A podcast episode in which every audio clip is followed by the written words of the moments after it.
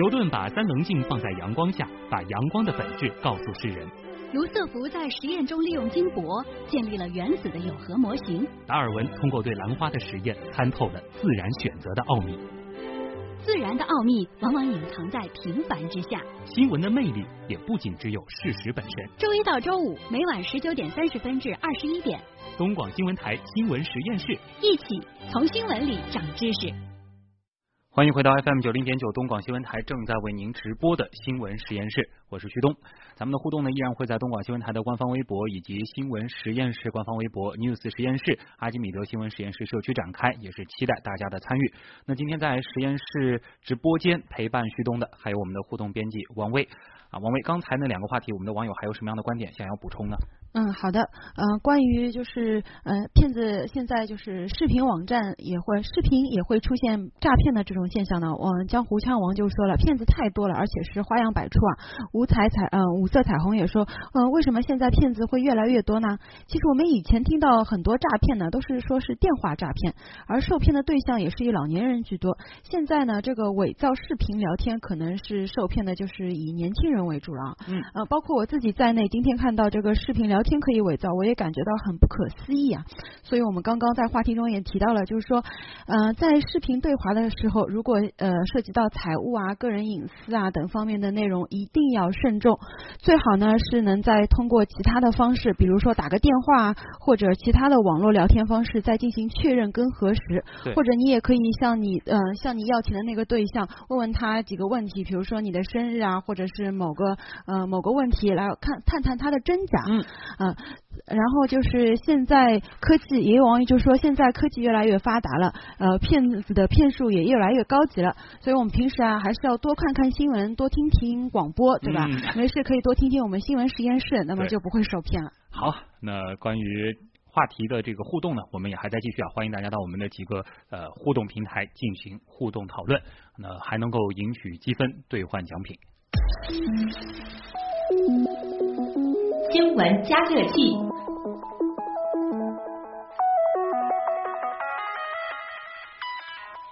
好，再来换个话题，这个叫广告新法行将至啊，这就是要说到了新广告法。新广告法呢，将于今年的九月一号开始执行。本市工商部门呢，已经提前介入了，开展了以新法为标准的广告预监测啊。结果发现啊，有五百六十条次的广告违反新广告法当中的十八个新增条款，其中呢近六成涉及广告代言人。在八月十八号的工商预警巡查当中，同样是代言人问题最加严重。那么我们就先通过东广记者胡明觉的报道来了解一下。在广告界，明星代言人被视作是中国消费者最买账的方式之一。不管是什么商品，都会找来各路明星代言。但在即将施行的新广告法中，对广告代言人提出了诸多限制，总共七十五个法条，出现了有十二次之多。市工商局局长陈学军介绍，其中明确规定了禁止广告代言的几类商品和服务。凡是广告代言人进行代言的产品，代言人呢，他都必须自己亲身体验过。这是一条非常严格的界限，改变了原来代言人没有经过使用就在传播的媒体上进行商品或者是产品的代言。举两个形象的例子，今后男明星将不能代言女性用品，而没上过蓝翔技校的自然也不能为他代言。除此之外，新广告法还明确，药品、医疗器械和保健食品都不能使用广告代言人。在随后工商部门的预警巡查中，南京东路上的华美大药房门口，陈宝国代言的鸿茅药酒、小 S 代言的萨隆巴斯贴剂等广告海报都摆在了最醒目的位置。执法人员介绍，九月一号后都属于违法广告。鸿茅药酒呢是个药品，药品呢就是按照新的广告法呢，就是不得使用代言人来代言的。那么它现在是不违法，但是到九月一号以后呢，就违反了新的广告法的规定，所以需要店家呢要把它撤掉。还有越来越多的儿童广告也将被限制，比如不满十四周岁的未成年人商品广告中不能含有劝诱的表达，类似旺旺脆冰冰、冰凉清爽，你家有吗这一类的就涉嫌劝诱。还有宝大祥青少年用品商店里，执法人员发现了多张以《爸爸去哪》里的天天为形象代言的衣服品牌海报。按照新广告法规定呢，十周岁以下的儿童呢不能做代言人。那么这个天天呢，他现在是十周岁以下，他就不能做这个服装品牌的代言人。而为了管住这些违法代言、虚假广告，新广告法中大幅度加重了违法广告的法律责任。对于计算广告费用的处罚倍数，从原来最高五倍增加到最高十倍。一些无法计算或是明显偏低的，最高可处罚金两百万元。违法企业还可能被吊销营业执照。严管重罚之下，今后的广告该怎么做？一句话，真实是广告的生命。嗯，今年的四月二十四号。十二届全国人大常委会第十四次会议表决通过了新修订的广告法。大家可能不知道的是，这是一九九四年广告法颁布以来的首次修订。由于那个时候啊，互联网它还没有广泛的普及，国外品牌进入到中国的也不多，所以当年的广告法放到如今显然是跟不上时代了。所以呢，这次修改可以说幅度很大。从记者的报道里，我们也了解到，新的广告法它新增了广告代言人的法律义务和责任的规定。因为明星他代言是要收费的，有的代言收费还很高，这不能只收钱，只有利不担责嘛。而且还新增了关于未成年人广告管理的规定，比如说在学校里面、幼儿园里面，在少年儿童经常活动的场所里面不能做广告，特别是在教材里不能够做广告，为孩子的身心打造一个干净的环境，不要从小就受到商品的干扰。其实呢，除了报道里提到的改变，新的广告法可以说亮点还有很多。比如说，新增了互联网广告的规定，还有严控烟草广告发布等等。上海政法学院副教授丁茂忠在接受我们的采访时，也做了一番梳理。呃，那么这一次呢，广告法的修改呢，动作比较大呢，对烟草广告呃做了比较大的限制。这类限制有很多，比如说禁止利用广播电影。电视等等媒介来发布那个烟草广告，还有一些命令性的规定，比如说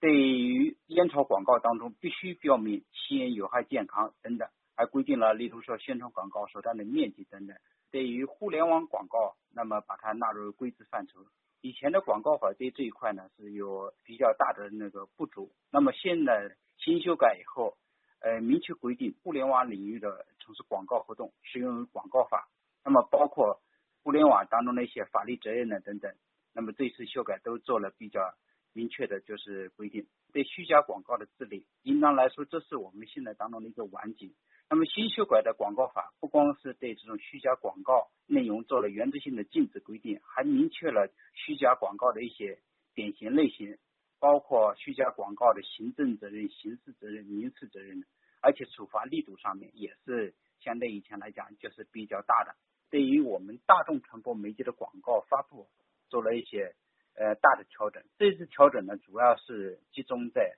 对于公众媒介的它的一些法律责任或者是社会责任呢去强调。对于说母乳广告当中，呃明确了大众媒介当中不得以呃乳制品替代母乳。再例如，在于禁止大众传播或者公共场合发布的一些就是烟草广告等等。还有一些我们看到呢，就是广告时间段的长短的问题。那么这一次广告法也做了就是比较大的规定。那么最后一个亮点也公益广告的规定。那么先前呢呃广告法呢，主要是针对商业广告，没有对公益广告进行合理的调整。那么这一次呢，在附则当中呢，就是在鼓励国家相关的部门或者是团体开展公益广告的同时。也对公益广告当中一些内容做出了一些限制，但是呢，公益广告的相关规定呢，它是采用一个授权条款，是由国家工商局会同有关部门制定相应的细则来进行补充的。嗯，那除了对广告内容进行规范之外，新广告法它还明确和强化了工商机关以及有关部门对广告市场监管的责权职权。那么接下来呢，我们就继续来听丁教授的介绍。这次新的广告法突出了就是广告监管部门的法律责任，特别是对工商行政管理部门对广告的活动进行监测的问题，还包括了当中对一些新闻广告当中没有及时查处出现的一些渎职犯罪的问题，这突出表现在第七十三条。那么新修改的广告法在那个第七条上面增加了一个对于广告领域的一些自律。那么这个呢，就是我们讲的，就是实际上类似行业治理协会、广告行业组织，依照法律法规和章程规定，制定行业规范，加强行业治理，促进行业发展，引导会员依法从事广告活动，推动广告行业诚信建设。那么这个是以前没有的，这个加强了类似嗯叫行业治理组织的建设。总体来说呢，对于我们现在的整个广告法来讲的话，是一个极大的完善，对于保护消费者利益和完善市场经济的发展是有着非常重要的作用的。嗯，所以说啊，修订后的广告法细化了广告内容准则、广告活动规范，为加强广告监督管理、促进广告业持续快速健康发展，也是提供了重要的。法律保障。那关于新广告法即将到来啊，正式实施，网友们有什么样的期待呢？嗯，好的，嗯，阿基米德的网友叫暖小暖，他说广新广告法的出台啊是利国利民的。网友沈红就说，呃，广告新法非常期待。那现在其实我们看到很多广告广告词啊都是夸大其词的。有网友就说，不知道新广告法实施以后，广告是不是能真真在在的、实实在在的体现出产品的本质？然后就是有越来越多的呃。